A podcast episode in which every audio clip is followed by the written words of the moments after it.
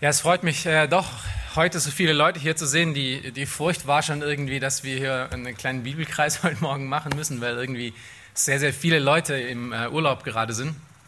Umso erfreulicher zu sehen, dass äh, sich doch sehr viele auch eingefunden haben und auch sehr viele neue Leute. Ähm, wir, wie schon gesagt, wir heißen euch auch herzlich willkommen. Wir sind normalerweise ähm, für diejenigen, die jeden Sonntag hier sind, äh, bin ich mit Matthias dabei, immer durch äh, 1. Mose zu predigen. Ähm, und Matthias auch ein bisschen Zeit mit 1. Mose äh, 1, den sechsten Tag nochmal zu geben. Äh, Habe ich mich entschlossen, heute mal einen Text zu predigen, den ich schon lange mal predigen wollte, der mir irgendwie auf dem Herzen lag. Ich wollte mich einfach mal damit beschäftigen und äh, wie das eigentlich immer so ist in, in Gottes Zeitplan, ist es auch immer der richtige Text zur richtigen Zeit. Und äh, ohne dass ich wusste, ist dieser Text auch über die letzten Wochen eigentlich sehr viel, also das Thema von diesem Text, auch sehr viel in meinem Leben äh, sehr wichtig geworden und auch in äh, interessanter Weise in sehr vielen Gesprächen ging es genau um dieses Thema. Also ich stehe heute Morgen auch vor euch als jemand, der diesen Text sehr, sehr nötig hat und das Thema von diesem Text sehr, sehr nötig hat. Und ich denke, das wird wahrscheinlich für jeden Einzelnen von euch auch zutreffen. In seinem Buch A Quest for More, was man äh, wahrscheinlich übersetzen kann als Auf der Suche nach mehr, zitiert Paul David Tripp einen äh, weltlichen Professor für Existenzgründungen. Und dieser Professor heißt Jim Collins. Und er zitiert ihn mit folgenden Worten. Gut ist der Feind von hervorragend. Und das ist einer der Hauptgründe, weshalb wir so weniges haben, das jemals wirklich hervorragend wird. Wir haben keine hervorragenden Schulen, hauptsächlich, weil wir gute Schulen haben. Wir haben keine hervorragende Regierung, weil wir eine gute Regierung haben. Wenige Leute führen ein hervorragendes Leben, weil es schlicht zu einfach ist, sich mit einem guten Leben zufrieden zu geben. Zitat Ende. Den Punkt, den Paul David Tripp in seinem Buch macht, indem er es zitiert, hat etwas mit unserem Thema auch heute zu tun. Und zwar, dass es sehr einfach ist, falsche Prioritäten zu setzen, verzogene und verzerrte Prioritäten zu haben. Wir werden uns heute über dieses Thema, was ist die höchste Priorität in meinem Leben, Gedanken machen müssen. Was ist die höchste Priorität in dem Leben eines Christen? Das ist auch der Titel der Predigt heute. Des, Christ, des Christen höchste Priorität. Wir müssen uns darüber Gedanken machen, weil wir in einer sehr schnellen und sehr beschäftigten und betriebsamen Welt leben. Es gibt ständig Termine, die unser Leben regieren. Arbeit, Beziehungen, soziale Medien, Hobbys, Unterhaltung, all diese Dinge ziehen und zerren an unseren 24 Stunden, die Gott uns gegeben hat. Ja, wer hat schon nicht mal in seinem Leben gesagt, ach, wenn ich doch einfach nur mehr Stunden am Tag hätte, dann würde ich wirklich alles äh, tun können, was ich, äh, was ich tun will. Aber gerade in unserer leistungsorientierten Welt ist das Thema Prioritäten ein Thema, was in aller Munde ist. Es ist nicht nur meine Beobachtung, dass je hektischer, je mobiler, je abgelenkter und je engagierter unser Leben wird, dieses Thema, dieses Wort Prioritäten immer mehr Einzug in unser Leben findet. Wer hat sich nicht darüber schon Gedanken gemacht? Was sind meine Prioritäten, was muss ich denn an einem Tag tun. Je überladener unser Leben wird, umso mehr müssen wir uns abgrenzen gegen Dinge, die uns davon ablenken, was wir eigentlich zu tun haben. Weil es kann sehr schnell passieren, dass wir versuchen, alles zu tun und am Ende dabei nichts erreichen. Deshalb ist das Thema Prioritäten sehr wichtig. Und es lohnt sich nun an dieser Stelle, bevor wir uns den Text anschauen, ein klein wenig dieses Wort Prioritäten äh, genauer anzuschauen. Was bedeutet das denn? Nun, der Duden gibt uns ein paar äh, interessante Informationen, wahrscheinlich Dinge, die ihr auch schon gewiss, äh, wusstet vorher. Und zwar beschreibt er hier das Wort Prioritäten als etwas, was eine größere Bedeutung hat oder einen Vorrang oder auch der vorrangigste Stellenwert hat. Dieses deutsche Wort, was wir hier verwenden, Prioritäten, kommt eigentlich aus dem französischen Priorité, welches am Ende vom lateinischen prior abgeleitet ist oder dem altlateinischen pri, was das erste oder das vorderste oder eher oder früher. Das bedeutet, was vor allem kommt. Das ist, was eine Priorität ist. Es steht vor allem. Es ist, was, all, was vor allem anderen kommt. Es ist das Erste, das Vorderste. Es hat den Vorrang vor allem anderen. Es ist von größter Bedeutung. Es ist die Grundlage für alles. Es ist das Höchste, mit dem man sich beschäftigen kann. Das ist eine Priorität per Definition.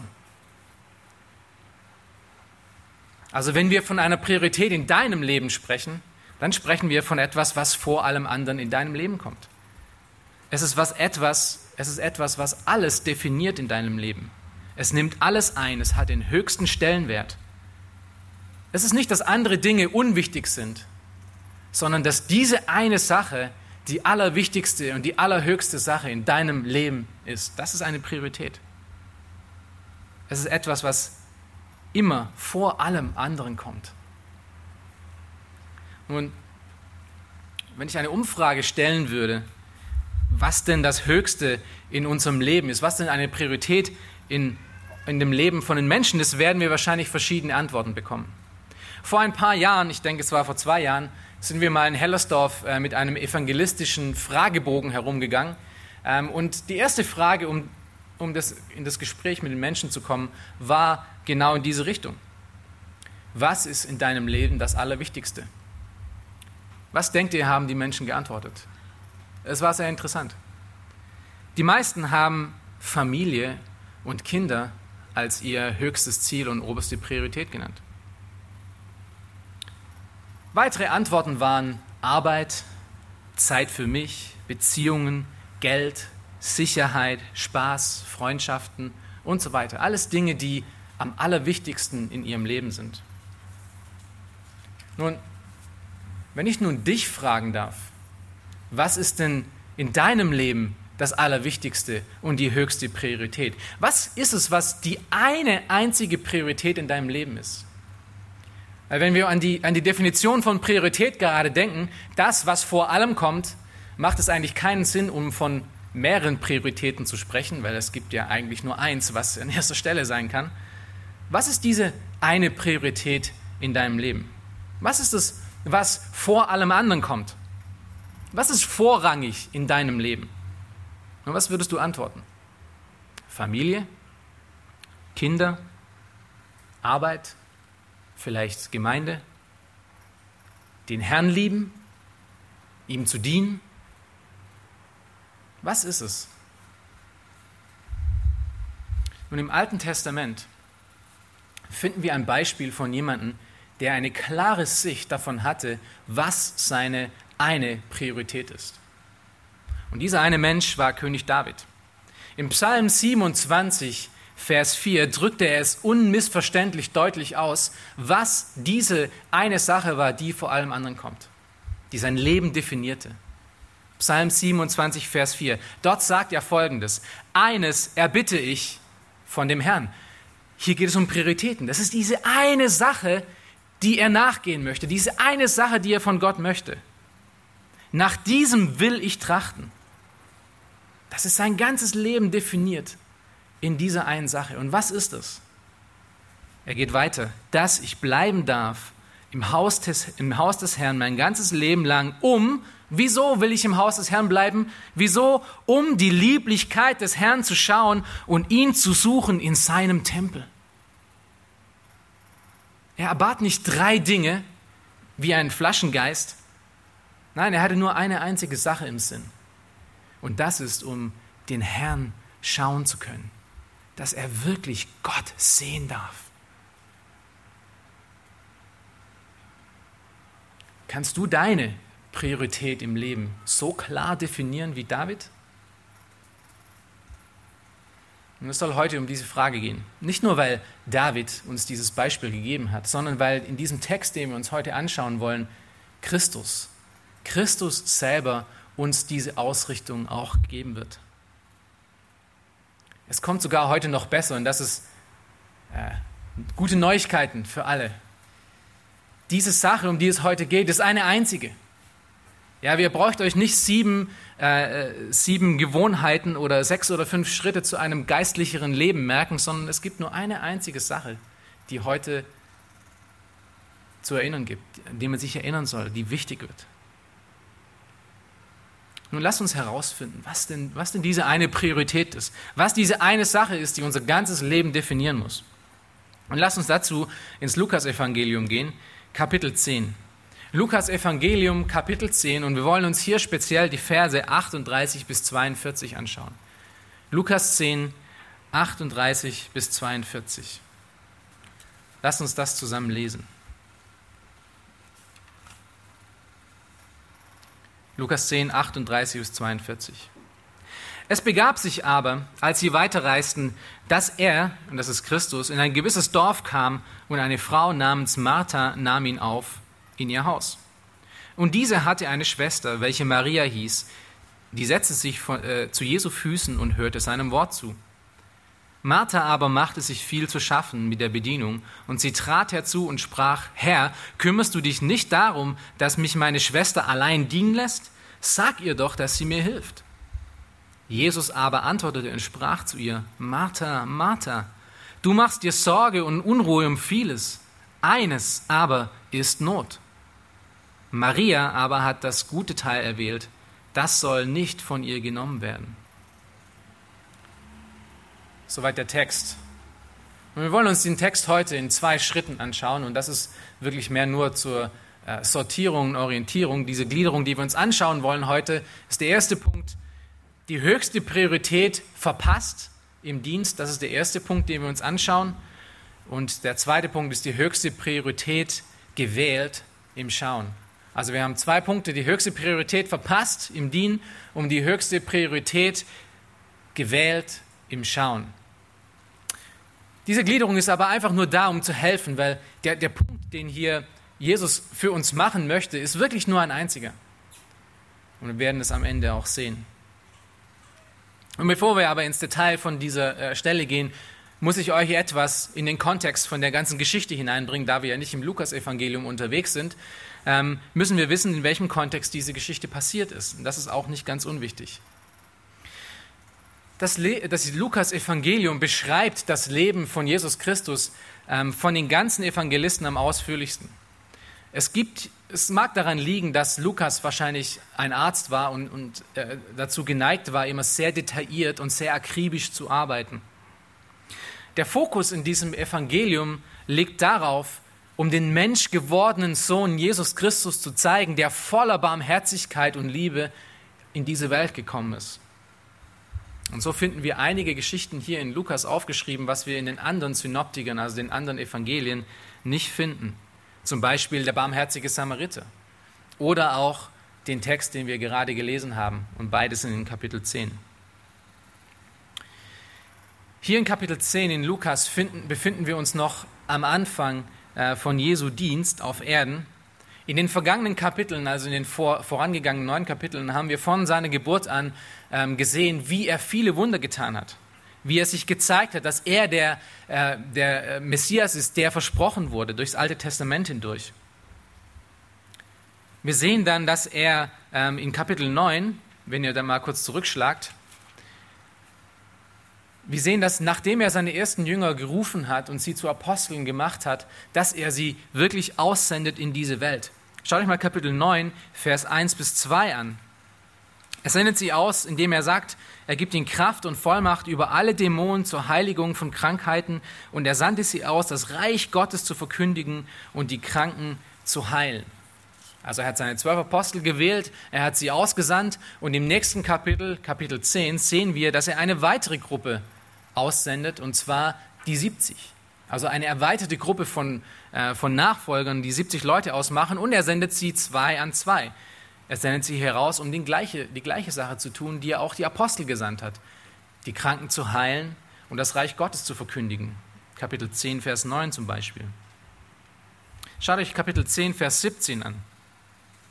Als nun diese 70, die er ausgesandt hatte, zurückkamen, gab es sehr viel zu erzählen. Jesus gab ihnen Vollmacht, Kranke zu heilen und das Reich zu verkündigen, und Menschen wurden geheilt und kamen zum Glauben. Das war wirklich eine einmalige Zeit.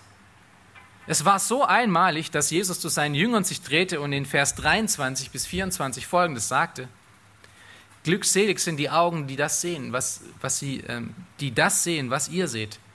Denn ich sage euch, viele Propheten und Könige wünschten zu sehen, was ihr seht und haben es nicht gesehen, und zu hören, was ihr hört und haben es nicht gehört. Und danach wurde er von einem Gesetzesgelehrten versucht, was dann in, den, das Gleichnis äh, von dem barmherzigen Samariter resultierte. Die Eingangsfrage von diesem, äh, von diesem Gesetzesgelehrten war, was muss ich tun, um ewiges Leben zu haben? Und Jesus fragte ihn, nun, was, was denkst du? Und erstaunlicherweise ähm, gab der Gesetzesgelehrte die richtige Antwort. Und die war, Gott zu lieben und den Menschen zu lieben. Das ist 10, Vers 27. Er hängte sich dann aber an der Frage auf, wer denn sein Nächster ist, wer denn der nächste Mensch ist. Und das resultierte dann in, in, in dieses Gleichnis, was am Ende aufzeigt, dass Barmherzigkeit wirklich jedem zusteht. Jedem, der Not hat, steht Barmherzigkeit zu. Und Jesus endete in Vers 37 das Gespräch mit diesem Aufruf, so geh nun du hin und handle ebenso. Und das bringt uns dann zu der Geschichte, die wir uns gerade angeschaut, die wir uns heute anschauen wollen. Es ist kein Zufall, dass Gott genau in diesem Moment diese Sache durchlebt. Die Geschichte, die wir uns heute anschauen, besticht durch ihre Einfachheit. Es ist nun wirklich nicht schwierig zu verstehen, was der Punkt ist, den Jesus hier machen möchte. Lass uns die Geschichte nochmal genauer anschauen. Es geht hier um zwei Frauen, Martha und Maria. Eine ist die Hauptakteurin, sie kommt eigentlich fast in, in allen Versen vor, die wir uns anschauen. Die andere ist diejenige, die uns zum Vorbild wird, über die aber relativ wenig gesagt wird. Die eine hat ihre Prioritäten verdreht, die andere hat ihre Prioritäten genau am richtigen Ort. Lass uns aber erstmal anschauen, die höchste Priorität verpasst im Dienst. Das ist der erste Punkt, mit dem wir uns heute beschäftigen. Und die Person, die ihre höchste Priorität verpasst hat, ist die Frau Martha. Schaut euch nochmal den Text an, Vers 38 und 39. Hier finden wir schon ein paar Informationen über diese Frau, wie sie beschaffen war und was sie getan hat. Erstens in Vers 38 finden wir heraus, dass das Haus, in das Jesu kam, ihr Haus war. Also sie war sozusagen die Hausherrin. Ja, sie hatte ein Haus, sie war die Hausherrin. In Vers 38 sehen wir auch zweitens, dass sie sehr gastfreundlich war, oder? Sie nahm diese Gruppe auf, die, äh, die zu ihrem Haus kam, und das war nicht normal. Schaut euch noch kurz zurück in äh, Kapitel 9, Vers 53 bis Vers 54 ist ein Beispiel davon, wie diese Gruppe um Jesus herum abgelehnt wurde. Dort steht aber, man nahm ihn nicht auf, weil, er, weil Jerusalem sein Reiseziel war. Und dann ist diese äh, lustige Begebenheit mit Jakobus und Johannes, die Feuer vom Himmel rufen wollten, um diese Leute zu verzehren, weil sie Jesus nicht angenommen hatten. Ja, aber das war, das war normal, dass sie nicht angenommen wurden, sondern abgelehnt wurden. Aber hier sehen wir Martha, wie sie in aller Gastfreundschaft und Freundlichkeit diese Leute annimmt. Wir finden auch über Martha heraus, dass sie die Schwester von Maria war, in 10 äh, Vers 39. Und im Johannesevangelium, das ist ähm, Johannes 11 und Johannes 12, sind Stellen, über die wir noch mehr herausfinden, äh, wie Maria und Martha waren, äh, finden wir heraus, dass sie auch die Schwester von Lazarus war. Also es war eine Familie. Maria, Martha, Lazarus, es waren alles Geschwister. Es ist sogar gut möglich, dass Martha die älteste von diesen ganzen Geschwistern war, weil sie immer in allen, äh, in allen Begegnungen immer zuerst genannt wird. Was wir hier noch sehen können über Martha in dieser Stelle, die wir uns gerade schon gelesen haben, ist, dass sie eine sehr aktive und dienstbereite und beschäftigte Frau war. Sie war eine wahre Macherin. Schaut euch nochmal Vers 40 an. Martha aber machte sich viel zu schaffen mit der Bedienung. Ja, sie war jemand, der, der be beschäftigt war. Ähm, wahrscheinlich, war sie auch, wahrscheinlich war sie auch etwas mit Perfektionismus geschlagen, denn wir sehen, dass sie sich hier selber viel zu schaffen machte. Das, das Verb, was hier verwendet wird, ist reflexiv. Sie musste nicht so viel machen, sie machte sich so viel Arbeit. Ja, das ist, was sie selber tat. Wir sehen auch noch, dass sie eine sehr unruhige und nervöse Person war. Auch wieder in Vers 40 und Vers 41. Jesus sagt über sie in Vers 41, Martha, Martha, du machst dir Sorgen und Unruhe um vieles. Ja, Martha war diese Person. Sie war beschäftigt, sie war im Dienst, sie, war, äh, sie, sie tat und tat und tat und, und hat sich selber mehr Arbeit gemacht, als sie musste und hatte dabei immer viel Sorgen und viel Unruhe. Was wir noch weiter sehen werden, ist, dass sie auch sehr herrisch und sehr bossy werden konnte. Bossy ist es, äh, im Deutschen würde man herrisch sagen, ja? jemand, der, äh, der schnell Befehle gibt. Ne? Ähm, da kommen wir aber gleich dazu. Es gibt noch zwei andere Stellen, wie gesagt, die, die noch etwas mehr Informationen und etwas mehr Licht über das Leben von Martha geben. Und das ist in Johannes 11 von Vers 20 an. Da braucht ihr jetzt noch nicht hingehen. Johannes 12, Vers 1 bis 2 genauso. Und diese Stellen sagen im, im, im Grunde das Gleiche aus, was wir, was wir hier auch schon sehen in, in dieser Stelle. Dort lesen wir aber noch in Johannes 11 und 12, dass das Haus, in dem sie waren, sehr bekannt war bei den Juden und dass sie wohl eine sehr gute Stellung in dieser Stadt hatte, in der sie lebte. Nun, schaut euch mal kurz Vers 38 an. Äh, dort sagt Dort spricht Lukas von einem gewissen Dorf, in das sie kam. Er nennt uns den Namen nicht, aber in Johannes 11 und Johannes 12 finden wir heraus, dass dieses Dorf Bethanien ist. Ähm, eine Ahnung, weshalb Lukas das nicht sagt, aber das war das Dorf, in dem sie lebten. Äh, das ist eine kleine Stadt, nicht unweit von, ähm, unweit von Jerusalem weg, hinter dem Ölberg, auf der anderen Seite ungefähr drei Kilometer von Jerusalem entfernt, ähm, wo diese, diese Schwestern mit ihrem Bruder lebten. Nun, was wir noch über Martha sagen können aus dieser Stelle, die wir uns gerade schon mal angelesen haben, ähm, ist sehr, sehr wichtig. Es ist wichtig zu wissen. Martha war gläubig.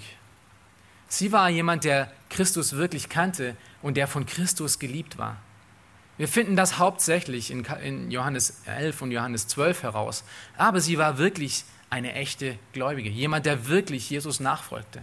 Also in, in dieser Stelle reden wir heute nicht von gläubig gegenüber ungläubig, sondern wir reden wirklich von einer gläubigen Christin, die ihre Prioritäten einfach falsch gesetzt hat.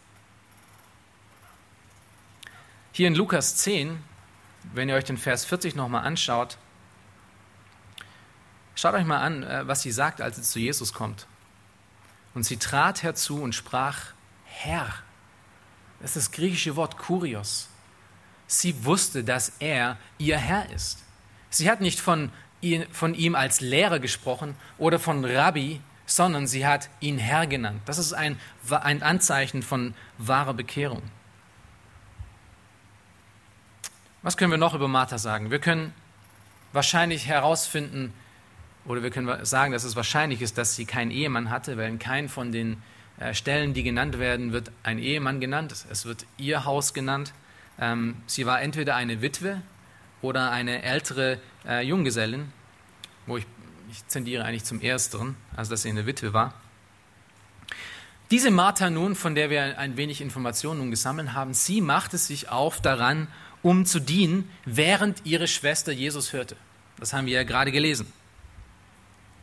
Nun, bevor wir Martha nun in ein schlechtes Licht rücken, müssen wir uns mit der Situation ein wenig vertrauter machen.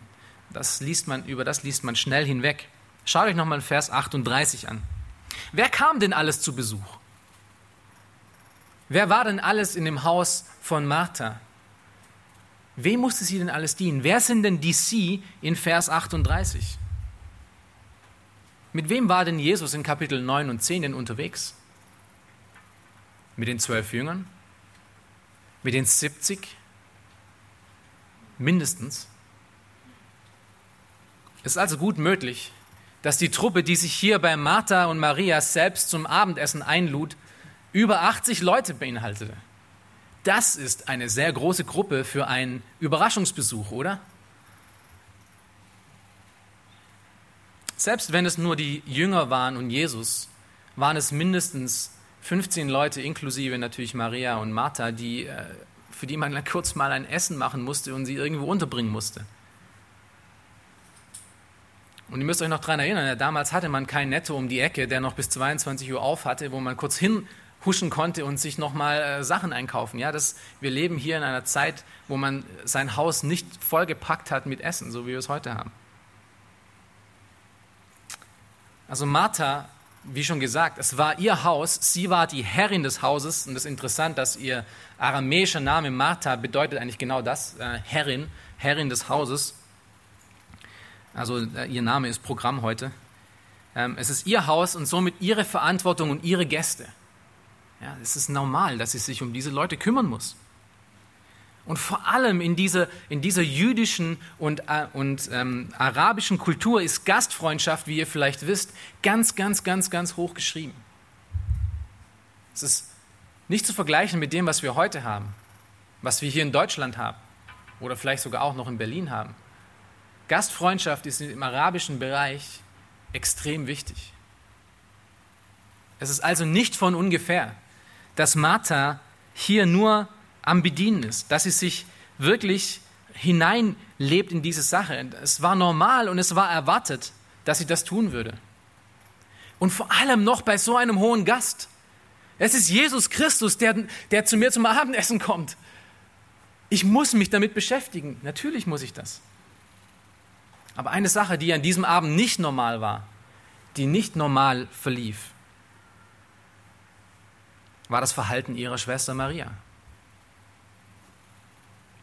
Sicherlich hat Maria bis zu einem Punkt mitgeholfen, um alles vorzubereiten, um die Betten vielleicht recht zu machen, um das Essen zurechtzubringen. Aber nun saß sie da und hörte Jesus zu, während es noch so viel zu tun gab. Im Hause Martha kochte an diesem Punkt nicht nur die Suppe, sondern auch ihr Gemüt. Es ist nun hier in dieser Sache gut zu sehen, dass ihre Prioritäten völlig verzerrt waren. Aber nicht nur ihre Prioritäten, sondern auch ihre Einstellung. Und das geht meistens Hand in Hand. Wenn du anfängst, deine Prioritäten verzerrt zu setzen, ändert sich auch meistens deine Einstellung damit. Schaut euch nochmal Vers 40 an. Das ist wirklich unglaublich. Nachdem sie nun diese ganze Geschichte länger beobachtet hatte, hier ist Jesus, der erzählt, ihre Schwester, die hier zuhört, bricht es nun wirklich völlig aus ihr heraus. Vers 40. Martha aber machte sich viel zu schaffen mit der Bedienung. Und sie trat herzu und sprach, Herr, kümmerst du dich nicht darum, dass mich meine Schwester allein dienen lässt? Sag ihr doch, dass sie mir hilft. Hier finden wir was ganz Erstaunliches. Sie hat zwei Dinge für Jesus. Jeweils eine Frage und ein Befehl. Was für eine Frage war das denn? Was für eine Frage ist das denn, um Jesus zu fragen, kümmerst du dich nicht? Also wir reden hier von dem Herr des Himmels, der auf die Erde gekommen ist, um für Menschen zu sterben, um für eine wie Martha zu sterben. Er, der Hirte aller Schafe, der auch bald das Leben für sie lassen wird. Kümmerst du dich nicht? Was für eine Frage ist das? Ja, wir können uns vorstellen, hier ist Jesus, der gerade, der gerade lehrt und sie kommt dazu und sagt, also wenn ich mal äh, kurz stören dürfte, Moment halt, ja, vor der ganzen Mannschaft, Moment halt, äh, ich weiß ja, dass du hier gerade über sehr wichtige und, und, und tiefe Dinge redest, so wie Leben und Tod, Gott, den Vater, Errettung, Erfüllung, Prophetie der Herrlichkeit und die Herrlichkeit Gottes und du erzählst das alles, aber bitte, ja, Kümmerst du dich nicht, dass das Brot im Ofen gerade verbrennt und ich das alles hier allein schmeißen muss? So oder so ähnlich hätte sie es sagen können. Was aber als nächstes kommt, ist noch ein Stück krasser. Sie beschuldigt Jesus nicht nur, dass er sich nicht kümmert, dass er gleichgültig ist, sondern sie hat auch einen Befehl für ihn. Vers 40, schaut euch das nochmal an. Der Befehl lautet, sag ihr doch, also Maria, dass sie mir hilft. Und das in der Gegenwart von Maria und diesen ganzen 80 Leuten, die um sie herum sitzen. Das Geschöpf befiehlt dem Geschöpfer. Nun hat sie ihre Fassung wirklich völlig verloren. Wieso? Weil sie ihre Prioritäten am falschen Ort hat. Weil sie ihre Prioritäten am falschen Ort hat, beginnt der Stress der Situation, ihr das, die Freude am Dienen zu nehmen. Hier sehen wir nun die wahre Martha. Nicht die Martha mit den Sonntagsmasken auf, nicht die Martha mit dem freundlichen, wir heißen alle willkommen, sondern jetzt sehen wir das Herz von Martha, das sündhafte Herz ohne richtige Prioritäten. Wenn du nicht verstehst, was das Beste ist, und du dich nur mit guten Dingen beschäftigst, die zwar auch alle wichtig sind, so wie Martha, aber nicht dich damit beschäftigst, was das Beste und das Erste und das Richtige ist, dann wird dein Dienst, auch wie gut das ist, schnell zu einem selbstzentrierten, zu einer selbstzentrierten Ich-Party. Du wirst frustriert, du wirst fertig, du bist angefressen, so wie Martha. Sie war beleidigt. Sie hatte in diesem Moment nur eine einzige Sache im Blick. Und daher war auf sich selbst gerichtet. Ich kann nicht glauben, dass keiner hier mich wertschätzt. Ja, keiner versteht mich. Ich arbeite und keinen kümmert's. Seht ihr, was eine verzerrte Priorität alles anrichten kann? Sie hat sich am Beginn dieser Geschichte bestimmt gefreut, dass Jesus Christus in ihr Haus kam. Und sicherlich hatte sie zwischen den Hin- und Herrennen von der Küche und, und, und dem Wohnzimmer ähm, das ist jetzt natürlich figurativ äh, oder bildlich gesprochen, weil diese, diese Häuser teilweise natürlich anders ausgesehen haben wie bei uns. Aber zwischen dem ganzen Hin und Her rennen und dienen hat sie bestimmt auch mal zugehört. Martha hatte sich wirklich gefreut. Der Herr ist hier. Aber nun ist das alles verschwunden. Und sie beschuldigt ihn und sie gibt ihm Anweisungen. Wir sehen hier, dass Martha wirklich mehr Sorge darum hatte, was die vergängliche Speise angeht und nicht was ihre seelische, ewige Speise, ihre geistliche Speise angeht. Hier sitzt dein Gott. Er sitzt vor dir in Leib und Fleisch und öffnet dir Wahrheiten, die du sonst niemals in deinem Leben so gehört hast. Und du kannst nur an das Essen und an die Schlafplätze denken und an deine Schwester, die doch dir helfen sollte.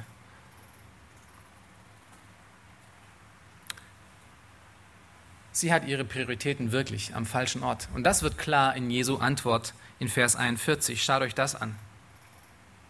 Was sagt Jesus zu ihr? Martha, Martha, du machst dir Sorge und Unruhe um vieles. Eines aber ist Not und nicht das, was du tust. Eine Sache tut Not. Nun, was wir hier noch beobachten müssen, ist, wie liebevoll und barmherzig Jesus mit ihr umgeht. Und wir haben hier Gott, der ihr Schöpfer ist, dem sie gerade angeschuldigt hat und dem sie gerade Befehle erteilt hat. Und er hätte das Recht gehabt, um sie ein paar Köpfe kleiner zu machen, um sie wieder in ihre richtige schöpfische Position hineinzudringen, aber das tut er nicht. Das ist nicht Jesus. Das ist nicht der Gott der Bibel. Er ist nicht ge gekommen, um bedient zu werden und seinen Namen erhaben äh, zu haben vor allen Menschen, dass er, dass er wandelt vor allem als der, als der Herr, äh, Große, nicht hier auf Erden, sondern er kam, um zu dienen. Er liebte die Sein und er liebt die Sein. Er ist der Hirte der Schafe, der jede einzelne zu grünen Weiden bringt und zu frischen Wassern zieht. Gott ist barmherzig. Er ist gnädig. Er ist geduldig. Und er ist in all diesen Dingen nicht so wie wir. Das ist ja eine gute, ein gutes Beispiel, wie man mit Konfrontation umgeht. Eine freundliche, liebevolle Antwort ähm, bringt Hass weg. Er zeigt uns nicht, wie wir sind, sondern wie wir sein sollten. Mit dieser einfachen und gnädigen Antwort, die er hier gibt, zeigt Jesus deutlich auf, dass ihr Verständnis von Notwendigkeit falsch war. Sie war auf ihren Dienst fixiert. Sie hat gesehen, was getan werden musste und was auch richtig war, und sie tat all diese guten Dinge, aber hat dabei das Wichtigste vergessen. Nun, bevor du nun zu hart mit Martha ins Gericht gehst, oder vielleicht gerade auch hier sitzt und an jemanden denkst, der unbedingt diese Predigt hören muss. Oh. Frag dich erstmal selbst, was bringt dich denn hierher? Jeden Sonntag. Wenn du dienst, wieso dienst du? Und wenn du nicht dienst, wieso dienst du nicht? Weshalb kommst du mal zum Hauskreis und mal nicht? Weshalb kommst du mal zur Gemeinde und mal nicht? Wann und wo quetscht du denn ein paar Minuten Zeit in dein ach so beschäftigtes Leben hinein, um Zeit mit Gott zu verbringen? Wie viel Zeit gibst du ihm jeden Tag? Wenn du hier bist, mit was beschäftigst du dich denn? An was denkst du, wenn du hier in diesem Raum sitzt und Gottes Wort hörst? Wo ist deine Aufmerksamkeit? Hier oder zu Hause im Ofen? Die Antworten auf diese Frage sind ein Indikator dafür, wo deine Prioritäten liegen. Siehst du? Im Grunde bist du eigentlich gar nicht viel besser wie Martha. Aber zum Glück, Gott sei Dank, gibt es auch Marias hier in diesem Raum. Nicht nur Marthas, es gibt auch Marias. Bisher haben wir nämlich nur, nur von Martha gehört. Wir haben gesehen, wie sie ist, aber wir werden jetzt mit Maria konfrontiert, die uns ein Vorbild sein soll. Was ist es denn, dass sie denn so tat, was die oberste Priorität in unserem Leben aufzeigen soll? Was ist es denn, was uns zum Vorbild sein soll, was wir auch nachahmen sollen in unserem Leben? Und das, was Jesus hier uns aufzeigt, was diese erste Priorität sein soll, ist wirklich revolutionär. Und es ist wirklich sehr einfach zu verstehen für jeden Einzelnen von uns. Selbst ein Kind kann den Punkt verstehen. Das ist der zweite Punkt, in dem wir uns beschäftigen, die höchste Priorität gewählt im Schauen. Die höchste Priorität gewählt im Schauen. Nun, wenn ihr das, diesen Text mal gesehen habt, er gibt nicht sehr viel über Maria her. Er sagt nicht viel über ihren Charakter, über ihr Aussehen, sondern er zeigt nur eine einzige Sache über sie. Sie wird lediglich in dieser Geschichte am Rande erwähnt, aber am Ende hat sie eine erhabene Stellung. Lass uns Vers 41 und 42 nochmal lesen. Jesus aber antwortete und sprach zu ihr, Martha, Martha, du machst dir Sorge und Unruhe um vieles, eines aber ist Not. Maria aber hat das gute Teil gewählt. Das soll nicht von ihr genommen werden. Und was wir über Maria wissen, ist, dass sie im Gegensatz zu ihrer Schwester ihre Priorität richtig hatte. Das ist, was wir aus diesem Text herausfinden können. Sie hatte ihre Priorität an der richtigen Stelle. Sie hätte das gute Teil erwählt. Und was war das? Nun, das Wort Maria oder die, ihr Name, so wie Martha Herrin oder Hausherrin bedeutet, Maria bedeutet so viel wie Jungfrau oder junge Frau. Bei ihr war wohl ihr Name auch Programm. Ähm, wahrscheinlich war sie die jüngere Schwester von Martha und war somit ihr auch ähm, irgendwo äh, gehorsam und gehörig. Sie hat ihr wahrscheinlich zu Beginn auch wirklich geholfen, wie eine jüngere Schwester das nun auch mal tut. Aber wie schon gesagt, in, in Vers 39, wenn ihr euch das nochmal anschaut, lesen wir aber wirklich das Ungewöhnlichste. Und es ist wirklich ungewöhnlich. Wir, wir erkennen das nicht so genau, weil wir nicht mehr in dieser Kultur leben. Aber das, was Maria hier tut, ist höchst ungewöhnlich. Sie hörte nämlich auf zu dienen und setzte sich zu den Füßen Jesu. Und dieser Ausdruck, der hier verwendet wird, ist ein Ausdruck, der zeigt, dass sich jemand wirklich so nah es nur geht an jemand anderen heranbringt, damit er ihn hören und von ihm lernen kann. Das ist, was Maria tat. Weshalb ist es so ungewöhnlich? Nun, in dieser Gesellschaft war es den Frauen nicht erlaubt, sich zu den Füßen von Männern zu stellen, vor allem zu setzen, vor allem nicht von Rabbis und Lehrern. Viele der Rabbiner ähm, lehrten sogar, dass Frauen nicht belehrt werden sollten oder nicht belehrt werden können. Aber was wir hier sehen, ist, dass Jesus das nicht teilt. Es ist sogar andersherum. Er lobt sogar diejenige, die sich belehren lässt in Maria.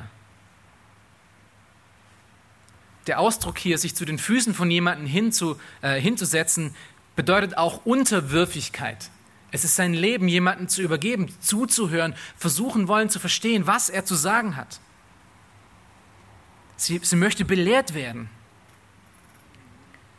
Wenn man diesen, Druck, diesen Ausdruck heute noch verwendet, man setzt sich zu den Füßen von jemandem, dann bedeutet das, ich möchte mich, ich möchte von ihm lernen, ich möchte hören, was er zu sagen hat. Und das kommt aus dieser Kultur heraus. Man öffnet sich mit seinem ganzen Leben zu der Lehre von demjenigen, der dir was zu sagen hat. Und das Ganze wird noch dadurch verstärkt, dass es sich nicht nur setzte, schaut euch Vers 39 an, sondern was noch tut? Hier sind zwei Worte, zwei Tunworte. Sie setzte sich und sie hörte. Sie setzte sich und sie hörte. Das ist, spricht von intimer Nähe. Und dazu sehen wir auch noch, dass ihre Aktion, das, was sie hier tat, völlig gewollt war und geplant war. In Vers 39 lesen wir, dass sie sich setzte, das ist ein aktives Wort. Und in Vers 42 bezeugt Jesus von ihr, dass sie das Gute erwählt hat. Das heißt, sie hat wirklich etwas getan. Sie wurde nicht gezwungen von irgendjemandem. Sie wurde nicht von Martha gezwungen, gesagt, okay, setz du dich mal hin und hör mal zu. Oder von Jesus und hat gesagt, äh, hier Maria, jetzt bin ich hier, hör mal zu. Sondern sie hat die Situation erkannt und sie hat sich hingesetzt. Sie hat das aufgehört, was sie vorgetan hat. Und sie hat den Moment genutzt und hat Jesu Worte gehört. Maria agierte entgegen, völlig entgegen ihrer Kultur um das eine zu erlangen, was in diesem Moment wirklich wichtig war. Und das ist Gott, den Schöpfer, selber zu hören. Von Jesus zu lernen, ihn zu schauen, ihm zuzuhören. Denn er war jetzt hier. Jetzt war der Moment, um alles stehen und liegen zu lassen und ihn anzuhören. Alles andere muss in den Hintergrund treten, egal wie wichtig es ist. Seht ihr, das ist Priorität. Das eine, was vor allem anderen kommt. Und das wäre auch die richtige Reaktion für Martha gewesen. In diesem Haus hätte es nur zuhörende Menschen geben sollen. Jesus kümmerte sich wenig darum, wo sie schlafen würden und was sie essen würden. Er war nur hier, um beiden das Königreich Gottes näher zu bringen und den anderen eine Lektion über Prioritäten zu geben. Das war die eine Not, die eine einzige Not an diesem Abend.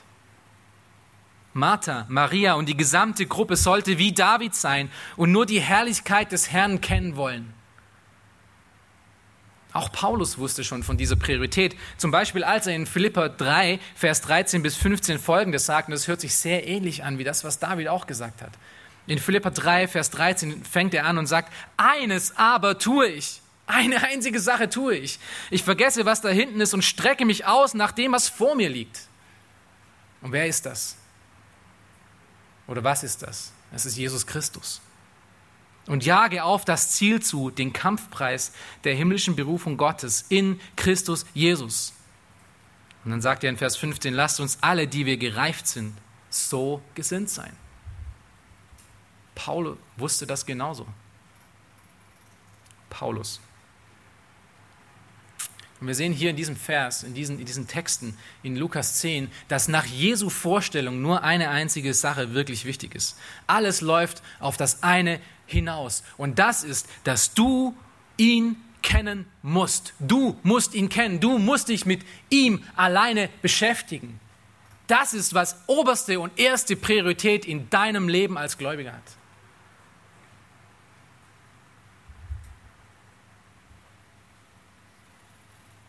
Du wirst dich vielleicht fragen, aber wie kann ich das tun? Wie, wie, wie kann ich denn ihn erkennen? Nun, du musst seine Gedanken kennen. Wie, wie kann ich seine Gedanken kennen? Indem du ihn hörst. Aber wie kann ich ihn hören? Er ist ja nicht mehr hier. Ich kann nicht mich zu den Füßen von ihm setzen. Doch, das kannst du. Indem du sein Wort hörst. Dort finden wir, was er gesagt hat. Wir hören Jesu Worte in der Schrift. Wir hören Jesu Worte und versuchen ihn zu verstehen, indem wir uns täglich mit seinen Aussprüchen beschäftigen. Indem wir zu Hauskreisen gehen, nicht um der Kekse willen, nicht um der Gemeinschaft willen, nicht darum, dass wir ein Tick in unserer Liste gemacht haben, ich war beim Hauskreis, sondern damit ich hingehe, um von ihm lernen zu, möchten, von ihm lernen zu können, weil da wird Gottes Wort gepredigt. Wir kommen zu den Sonntagspredigten nicht nur, weil wir, naja, wir sind halt Christen, das ist, was man macht. Man trifft sich sonntags. Und zu Recht kommt ihr hier. Zu Recht kommt ihr hier jeden Sonntag her und sagt, Brüder, wir wollen Jesus sehen. Zeigt uns diesen Jesus. Wir kommen hier nicht zusammen, weil wir nichts anderes zu tun haben an einem Sonntag. Wir kommen hier nicht zusammen, damit wir Abwechslung in unser ach so trauriges Leben hineinkriegen. Wir kommen nicht zusammen, um unterhalten zu werden. Wir kommen zusammen, um von Jesu zu hören. Wir kommen zusammen, um so zu sein, wie Maria war. Dass wir uns an seinen Fuß hinsetzen und sehr gut zuhören, was er uns zu sagen hat. Und Theo hat es vorher schon vorgelesen. Das ist, wie es funktioniert. Das ist, wie wir Gott kennen. Das ist, wie wir zuhören damit wir ihn sehen können. Das ist der Grund, weshalb wir hier zusammenkommen und Gottes Wort hören. Das ist der Grund, weshalb wir uns hinsetzen und versuchen, nicht unsere eigene Meinung in diesen Text hineinzulesen, sondern nur diesen Text an euch wiederzugeben, weil das ist Gottes Wort. Das ist die Kraft Gottes in unserem Leben, nichts weiteres. Und deshalb ist es so verwerflich, wenn wir in, äh, in Gemeinden kommen, wo Kanzeln sind, wo Leute nur ihre eigene Meinung weitergeben irgendwelche Geschichten erzählen, sich Gedanken über politische Spiele machen oder oder irgendwelche Bücher vorstellen. Oder aus dem Gästebuch predigen, was ich selber schon erleben durfte. Wir kommen hierher, um Gottes Wort zu hören, um ihn zu sehen. Das, mein Freund und Bruder, das muss auch dein, deine Absicht sein. Das ist unsere höchste Priorität im Leben. Ist sie das auch? Ist sie das auch? In Hebräer 12, wir haben schon öfters mal darüber gepredigt, schreibt der Hebräerschreiber, wie man ein Glaubensleben wirklich zu Gottes Ehre vollendet. Wie man am anderen Ende ankommt. Wie man diesen Glaubenslauf wirklich vollendet, trotz aller Schwierigkeiten, die es gibt. Und was ist das? Er fasst es zusammen in, in Hebräer 12, Vers 3 und sagt, und er hat das in den ersten zwei Versen schon getan, achtet doch auf was? Achtet doch auf ihn. Schaut am Ende von dem Ziel. Dort steht er und er ist schon diesen Glaubenslauf gelaufen, perfekt und vollkommen. Achtet auf ihn. Und er geht weiter, achtet auf ihn, der solchen Widerspruch von den Sündern gegen sich erduldet hat, damit ihr nicht müde werdet und den Mut verliert. Wie komme ich am anderen Ende an? Wie kann ich mit meinem letzten Atemzug Gott immer noch loben und preisen, trotz all der Schwierigkeiten, die tagtäglich in unserem Leben sind? Indem ich auf ihn achte, auf ihn schaue, ihn sehe.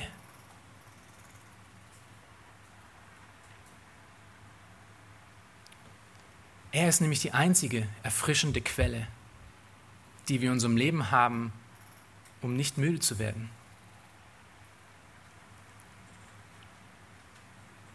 Das ist es. Das ist es, was Maria gewählt hatte. Das ist, was Martha, die Apostel und die anderen Jünger, die dabei waren, hören mussten. Denn von jetzt an, von Kapitel 10 an bis zu Kapitel 19, finden wir, dass Jesus eigentlich kaum noch Wunder tut, sondern der Großteil von seiner, von seiner jetzigen Zeit an ist eigentlich nur Lehre. Es ist Lehre. Es ist die Wahrheit zu erklären, zu erzählen. Und diese Leute mussten zuhören. Auch du und ich, wir müssen zuhören. Und wenn wir das mal gesehen haben, dann finden wir das überall in der Schrift verteilt. Schaut mal, wie oft Jesus und die anderen Apostel dazu aufrufen, dass wir ihn hören müssen, dass wir zuhören sollen. In Matthäus 13 zum Beispiel mit dem Gleichnis von den vier Ackerböden und auch in Matthäus 11 sagt Jesus es explizit, wer Ohren hat zu hören, der tue, der diene, der mache sich Gedanken? Nein. Wer Ohren hat zu hören, der tut was? Der höre der setzt sich hin und hört zu und schaut Jesus. Hören kommt immer vor dem Tun. Hören kommt immer vor dem Tun. Beide gehören zusammen und das ist, was Matthäus 13 äh, von den vier Ackerböden auch klar macht. Hören alleine reicht natürlich nicht, sondern wir müssen hören, um das, was wir hören in unserem Leben auch umsetzen. Und nur diejenigen, die wirklich im Glauben sind, das ist, die tun das auch. Es geht nicht um Wissen anzusammeln, sondern es geht darum zu hören und das auch auszuleben. Aber es beginnt mit dem Hören. Es beginnt alles stehen und liegen zu lassen, um ihn zu schauen. Ich komme zum Schluss. Unser Leben ist voll mit allem möglichen unnützen Zeug. Wir nehmen gute Dinge und machen am Ende eine Ich-Party daraus. Wir geben uns mit guten Dingen zufrieden, weil wir aus den Augen verloren haben, dass es ja was Hervorragendes gibt. Gut ist der Feind von hervorragend. Wir wurden alle für mehr erschaffen, als unser, ein, als unser kleines, kurzes Leben hergibt. Wenn ihr euch mal Gedanken darüber gemacht habt, das ist ja auch der Grund, weshalb äh, Leute zu Fanmeilen hinziehen, bei einem Rockkonzert oder bei einer christlichen Kon Konferenz sich selber vergessen. Habt ihr schon mal diese Bilder von der Fanmeile gesehen? Oder wart ihr vielleicht früher schon mal in einer riesen Gruppe von Menschen, die laut singt? Weshalb ist es so toll? Weil dort etwas Höheres ist als unser kleines Leben. Wir sehen, dass es etwas über uns hinaus gibt, dass es etwas Transzendentes gibt, dass etwas über unser kleines Leben hinausgeht. Und dazu wurden wir erschaffen, zu größeren Dingen. Und am Ende ist das, was, zu was wir erschaffen worden sind, was wirklich das Allergrößte Größte und Höchste ist, das ist Gott selber, Jesus Christus. Dazu wurden wir erschaffen, aber wir sehen es in, unserem, in jedem Einzelnen von unserem Leben. Wir tendieren darauf, um nach Größerem zu schauen. Dazu wurden wir erschaffen. Verpflichte dich heute, hier und jetzt zu dieser einen Sache. Diese eine Priorität, die auch Maria und David und Paulus hatte. Und zwar ist das, die Herrlichkeit des Herrn zu erkennen und zu schauen alles andere stehen und liegen zu lassen, wenn es an der Zeit ist und ihn zu hören. Verlang danach, mehr und mehr in sein Ebenbild verändert zu werden, aber wisse, dass das alles mit Hören anfängt. Es fängt alles mit Hören an. Durch stille Zeit, nicht nur reinzuquetschen, sondern das Prioritäten in deinem Leben zu machen. Durch Predigten, durch Botschaften in der Gemeinde. Hierher zu kommen, nicht nur weil man kommen muss, nicht nur, weil wir, uns, weil wir euch dazu ermutigen zu kommen, sondern zu kommen wie ein trockener Schwamm. Wie ein trockener Schwamm, der mit Leben und mit Wasser gefüllt werden muss und alles aufzusaugen, was es nur gibt, über Jesus herauszufinden. Das muss der Grund sein, weshalb du kommst, um zu hören. Weil du ihn kennenlernen willst, weil du mehr von ihm wissen willst. Nicht, weil wir Strichlisten führen oder irgendjemanden eingeladen haben, sondern ich komme zu jeder möglichen Veranstaltung, damit ich ihn sehen kann. Um das geht es. Und deshalb versuchen wir euch auch dazu ermutigen. Nicht, weil wir einen Kick daraus bekommen, dass jeden Sonntag hier 50, 60, 70 Leute sitzen. Wir hätten viel lieber, es, es, es sitzen hier fünf Leute, die wirklich hören wollen, als 100, die keine Ohren haben zu hören.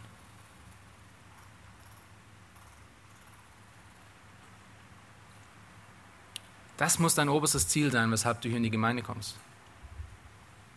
Lass dich nicht durch den Alltag, durch wichtige, ja, und, und, und gute und nutz, nutzvolle Dinge von dieser einen Not ablenken. Jesus sagt es immer wieder. Wer Ohren hat zu hören, der höre. Wenn du Ohren hast, höre. Du, du kannst am Ende keinen Menschen selbstlos lieben und dienen, wenn du nicht Gott zuerst geliebt hast. Das ist das größte Gebot. Wir sollen, die Reihenfolge ist richtig in dem Gebot. Wir sollen Gott zuerst lieben und dann den Menschen lieben. Du kannst den Menschen nicht lieben, wenn du Gott nicht liebst. Du kannst Gott nicht lieben, wenn du nicht weißt, wer er ist und was er getan hat. Und du kannst das nicht tun, wenn du nicht zuhörst. Wenn du dich nicht hinsetzt und wie er dieser trockene Schwamm alles aufnimmst, was es von ihm gibt. Es gibt nichts Besseres als den Herrn aller Schöpfung, den Herrn aller Herrlichkeit, der von ewig an war, der Licht und der Quelle des Lebens ist, ihn zu hören und auf ihn zu schauen. Und wenn wir uns damit beschäftigen, ist das Alte Testament sowie das Neue Testament voll von diesen Anweisungen. Ihr kennt sie gut, Matthäus 6,33. Trachtet vielmehr zuerst nach dem Reich Gottes und alles andere wird euch gegeben werden. Oder 5. Mose 8,3. Dort sagt Mose, dass der Mensch nicht vom Brot allein lebt, sondern das, was aus dem Mund des Herrn hervorgeht. Oder in Matthäus 11,29, wo Jesus sagt, nehmt, nehmt auch mein Joch auf und lernt von mir. Lernt von mir. In Jeremia 9, 22 bis 23 wird Ähnliches ausgedrückt. Dort steht, der Weise rühme sich nicht seiner Weisheit und der Starke rühme sich nicht seiner Stärke, der Reiche rühme sich nicht seines Reichtums, sondern wer sich rühmen will, der rühme sich dessen, dass er Einsicht hat und mich erkennt.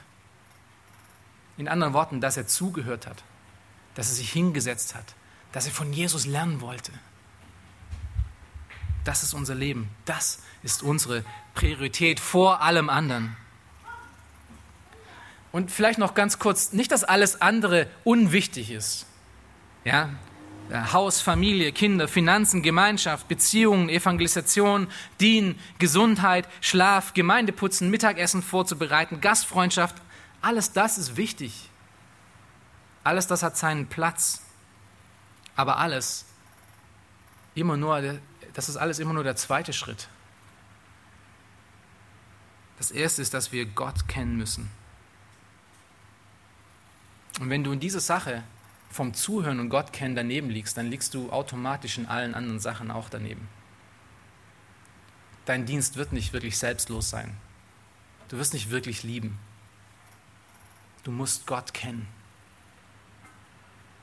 Und stattdessen sollen wir wie David diese eine Sache zu unserem täglichen Gebet machen. Und das ist auch mein Wunsch für mein Leben und für dein Leben, das zu sagen, was David im Psalm 27, Vers 4 gesagt hat. Und ich lese es nochmal. Dass ich bleiben darf im Haus des Herrn mein ganzes Leben lang. Wieso? Um die Lieblichkeit des Herrn zu schauen und ihn zu suchen in seinem Tempel. Möge das unsere ganze, oberste und höchste Priorität in unserem ganzen Leben sein, in allem, was wir tun. Amen. Lasst uns noch aufstehen. Noch kurze Gebetsgemeinschaft haben, bevor wir dann auch als Antwort darauf uns wieder daran erinnern, was denn Jesus Christus für uns getan hat. Und auch da auf ihn schauen. Lass uns kurz noch zusammen beten. Herr, großer Vater im Himmel, Jesus Christus, unser Erlöser und Erretter. Herr, wir kommen heute Morgen vor dir und wir danken dir erst, Herr, für dein Wort und wir danken dir, dass du uns immer wieder auch zurechtrückst in unserem Leben. Herr, wir kommen aber vor dir als gebrochene Geschöpfe, Herr. Wir sehen, dass wir so viele Dinge immer als Prioritäten setzen, die nicht du bist. Herr, hilf uns durch deinen Heiligen Geist, dass wir wirklich dich alleine in allem, was wir tun, als oberste und höchste Priorität setzen. Dass wir dir zuhören, dass wir uns an deine Füße setzen und wie ein trockener Schwamm alles aufsaugen, was du zu geben hast, wer du bist. Und wir werden feststellen, dass du unergründlich bist, dass deine Quelle niemals versiegt, dass wir nie Dinge sehen, die wir noch nie vorher gesehen haben. Herr, Du bist wirklich unergründlich und du bist unglaublich herrlich. Und wir möchten dich erkennen, Herr. Wir möchten, dass das unsere einzige und erste Priorität ist. Und dass wir daraus alles andere in unserem Leben auch wirklich erfolgreich zu deiner Ehre tun können. Hilf uns darauf zu achten. Herr, nimm diese Predigt, nimm, nimm diese Zeit, die wir hatten heute Morgen und mach sie wichtig in unserem Leben. Lass es ein ein Punkt sein, an dem viele von uns umkehren können, um zu dir zu kommen. Um wieder zu dir zu kommen, um dich wieder die erste Priorität im Leben zu machen. Nicht Dienst, nicht Arbeit, nicht Familie. Ach, wie wichtig die alles auch sind, sondern dass du die erste Priorität in allem hast. Herr, sei uns gnädig und gib uns, antworte dieses Gebet, Herr, dass wir wirklich mehr in dein Ebenbild verändert werden und auch ein Licht in dieser Welt sein können, dass unsere Evangelisation wirklich geistlich ist und dich im Zentrum hat, dass unser Leben wirklich geistlich ist und dich im Zentrum hat, dass unsere Seelsorge wirklich geistlich ist und dich im Zentrum hat, dass unsere Predigten und unsere Worte wirklich geistlich sind und dich im Zentrum haben. Und hilf uns auch daran zu erinnern, jetzt, wenn wir dieses Abendmahl einnehmen, Herr, was du getan hast, dass es nicht nur irgendetwas ist, was wir tun, weil wir Christen sind, sondern wirklich, weil du dein Leben für uns, für mich gegeben hast. Wir danken dir auch dafür, Herr. In deinem Namen. Amen.